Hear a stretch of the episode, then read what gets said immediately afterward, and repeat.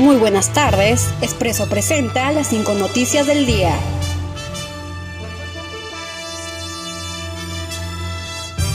Miraflores es la zona roja de COVID-19 en Lima.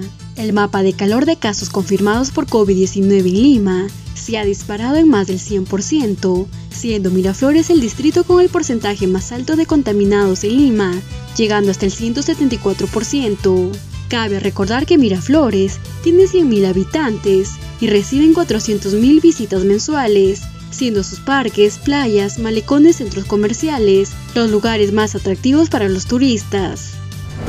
Martín Vizcarra estima que un 40% de peruanos fue contagiado por coronavirus. Durante la supervisión de los primeros vuelos internacionales por la fase 4 de la reactivación económica, el jefe de Estado calculó que las clases presenciales deberían reanudarse desde marzo del 2021, pero siguiendo protocolos sanitarios.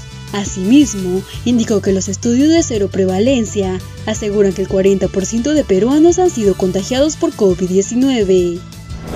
Edison Flores, Jordi Reina y Alexander Callens no lograron permiso y no podrán jugar ante Paraguay y Brasil la selección peruana no podrá contar con la participación de los jugadores Edison Flores, Jordi Reina y Alexander Callens, ya que no obtuvieron los permisos de sus clubes y no serán considerados para el arranque de las eliminatorias sudamericanas a Qatar 2022.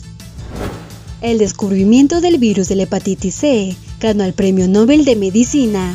París y tres departamentos de sus alrededores fueron declarados en estado de alerta máxima por la expansión del COVID-19.